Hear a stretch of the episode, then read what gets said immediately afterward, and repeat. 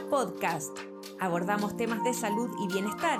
Conversamos con nuestros especialistas de clínica alemana acerca de temas relevantes y contingentes para nuestra comunidad. Estamos contigo para educarte. Bienvenidos a un nuevo Alemana Podcast. En esta ocasión conversaremos con la doctora María Elena Trejo, neuróloga y jefa del Servicio de Neurología de Clínica Alemana, con quien hablaremos sobre la migraña. Bienvenida doctora y muchas gracias por estar hoy con nosotros. Hola María José, muchas gracias por la invitación. Doctora, para empezar, ¿qué es una migraña y en qué se diferencia de un dolor de cabeza habitual o común? En realidad, tal vez partir diciendo que el, la cefalea, que es lo que nosotros denominamos médicamente como dolor de cabeza, puede tener muchísimas causas distintas. Una de esas causas es la migraña o jaqueca. Por lo tanto, eh, eh, primero, muchas veces los pacientes llegan a la consulta dando por entendido que lo que tienen es una migraña.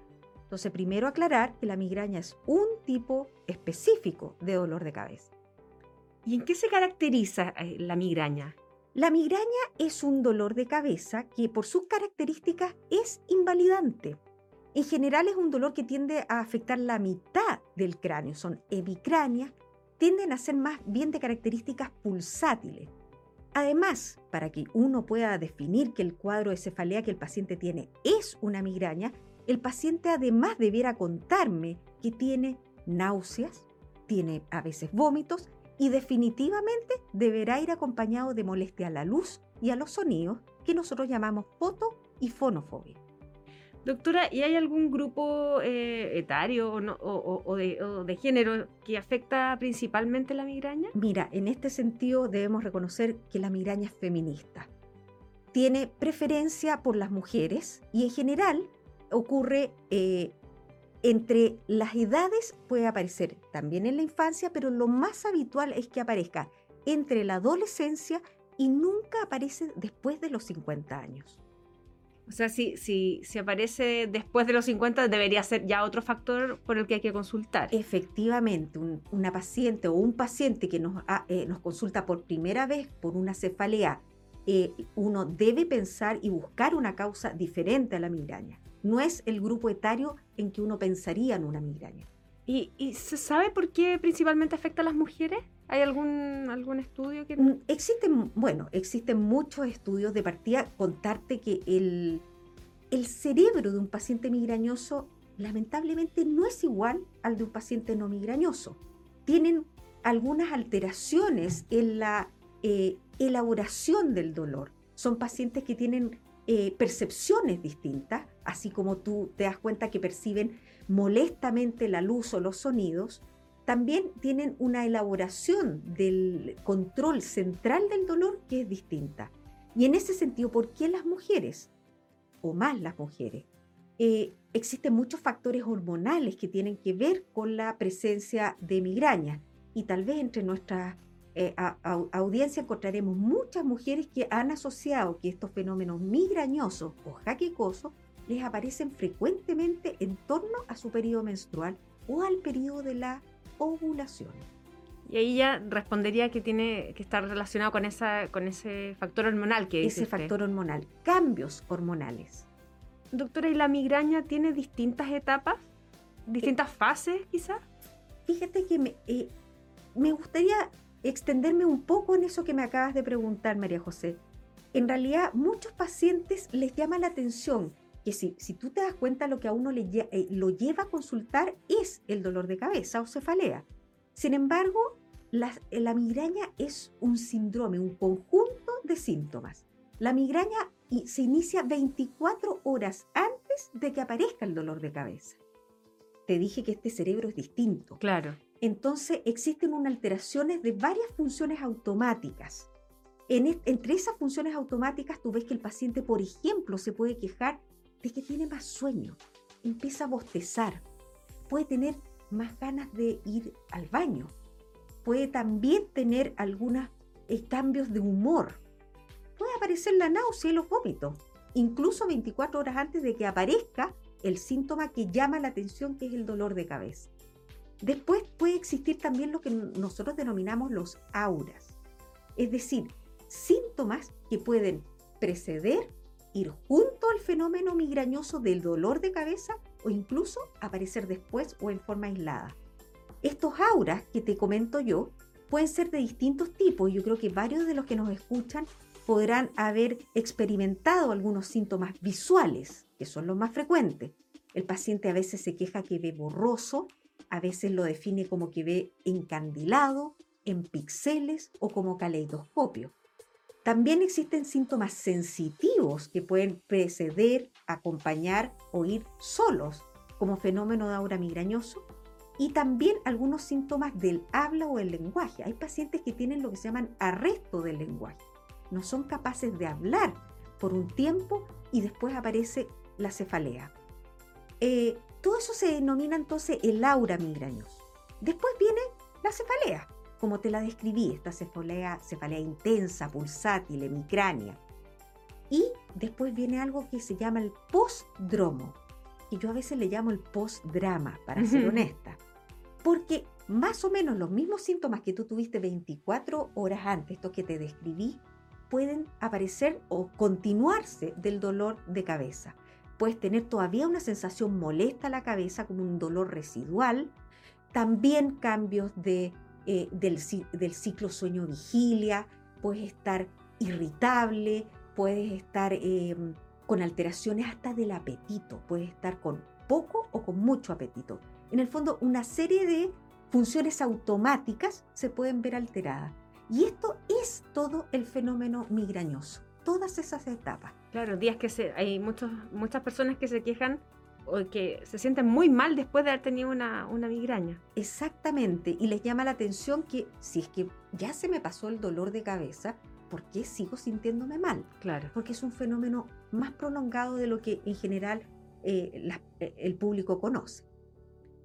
Doctora, ¿a qué se le llama estado migrañoso y, es distinto a una crisis migrañosa? Eh, para entendernos un poco en la parte médica hemos tratado de definir. Hablamos de crisis migrañosa, este, esta aparición de este fenómeno tan prolongado como te conté, esta crisis migrañosa, este dolor de cabeza agudo, siempre hablamos de crisis y dura menos de 72 horas. E, e, es, dramático lo que estoy diciendo. Una migraña se considera crisis y dura hasta 72 horas. Sin embargo, si esa crisis se prolonga más allá de 72 horas, eso lo denominamos estado migrañoso. Los estados migrañosos, aparte de generar toda una alteración en la vida del paciente, imagínate lo que es estar tres días o más con dolor tipo migrañoso. Además, el tratamiento es un poco distinto.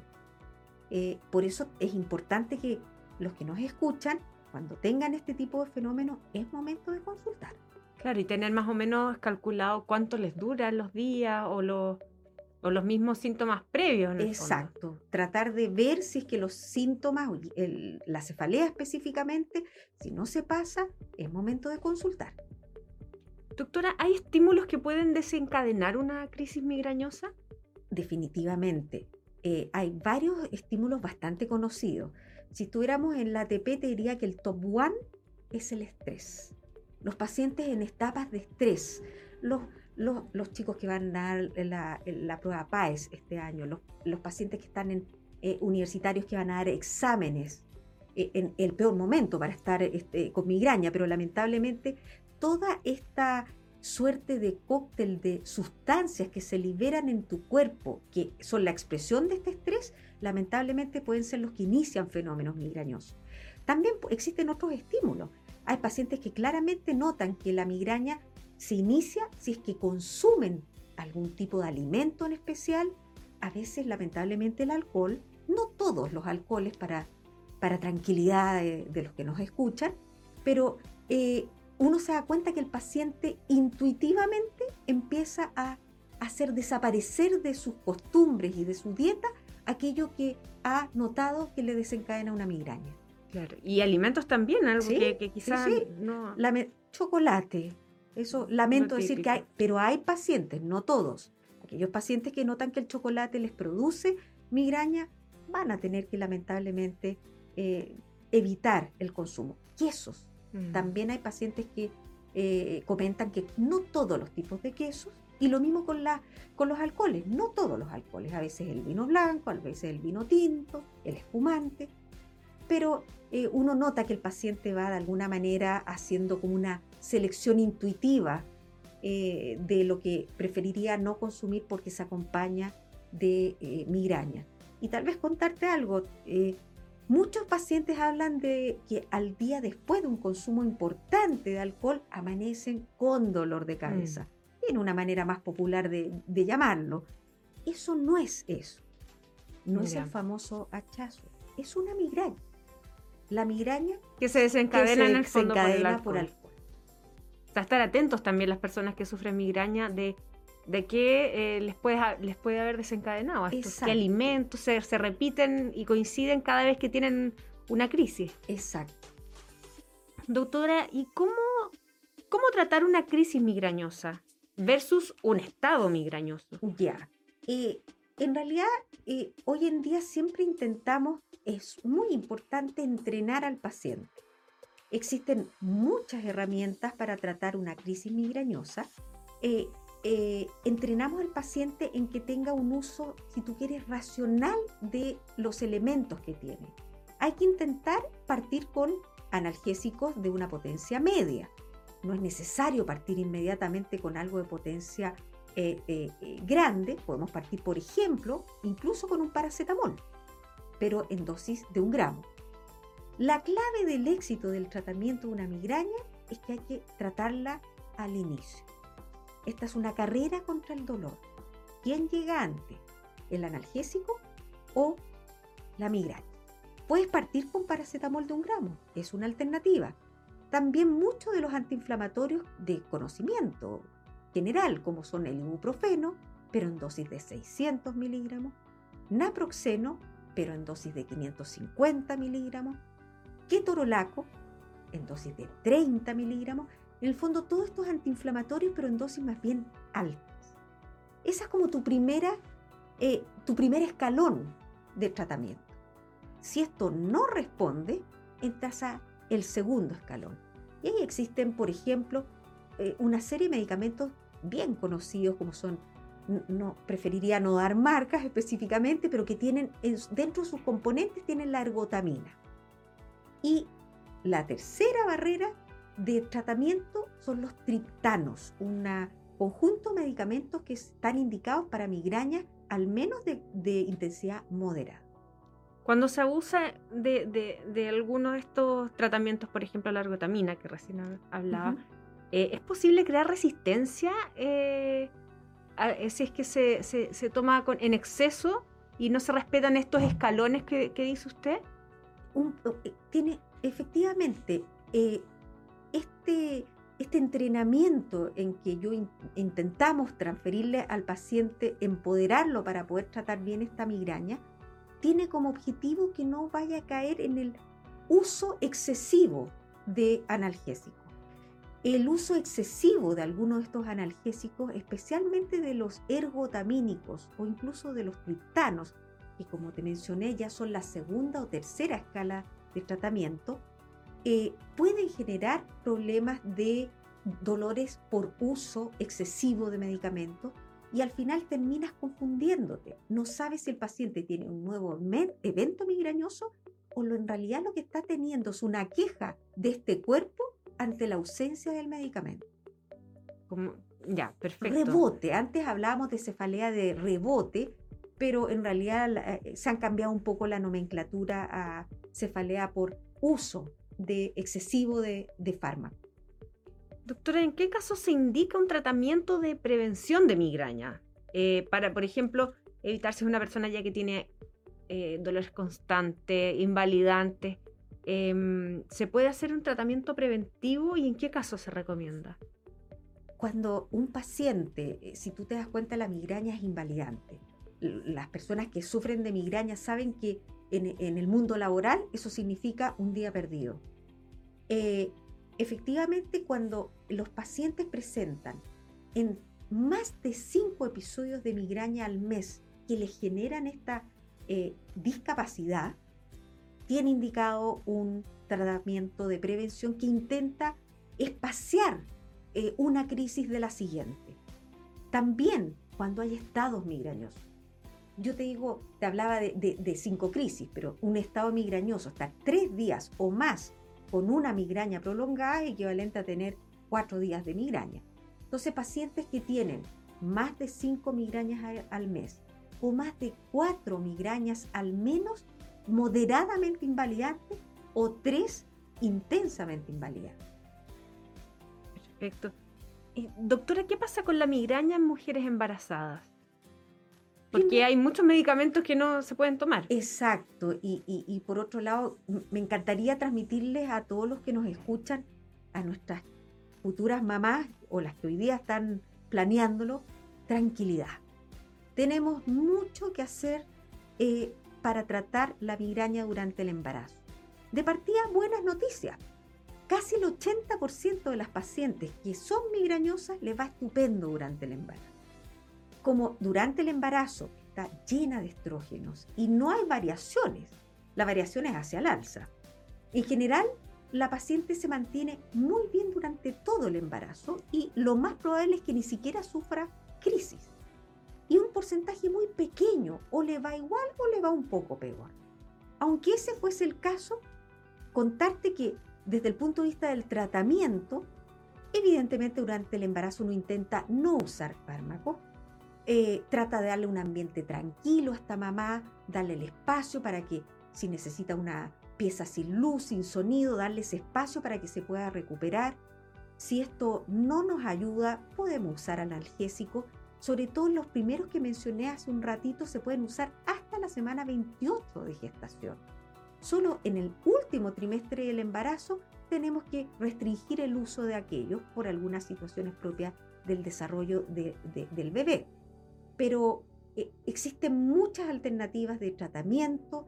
Podemos hacer también prevención con algunos medicamentos durante el embarazo.